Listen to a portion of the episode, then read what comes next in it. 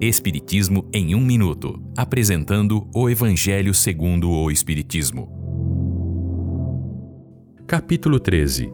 Não saiba a tua mão esquerda o que faz a tua direita. Beneficência exclusiva. Esta é uma livre interpretação do texto de Luís, de 1860.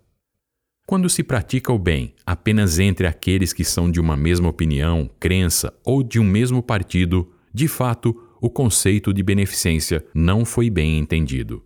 O verdadeiro cristão vê todos os seus semelhantes como irmãos e os socorre sem perguntar qual sua crença, religião ou qual sua opinião. De fato, a ajuda deve ser inclusive para aqueles que são inimigos, como recomendou Jesus.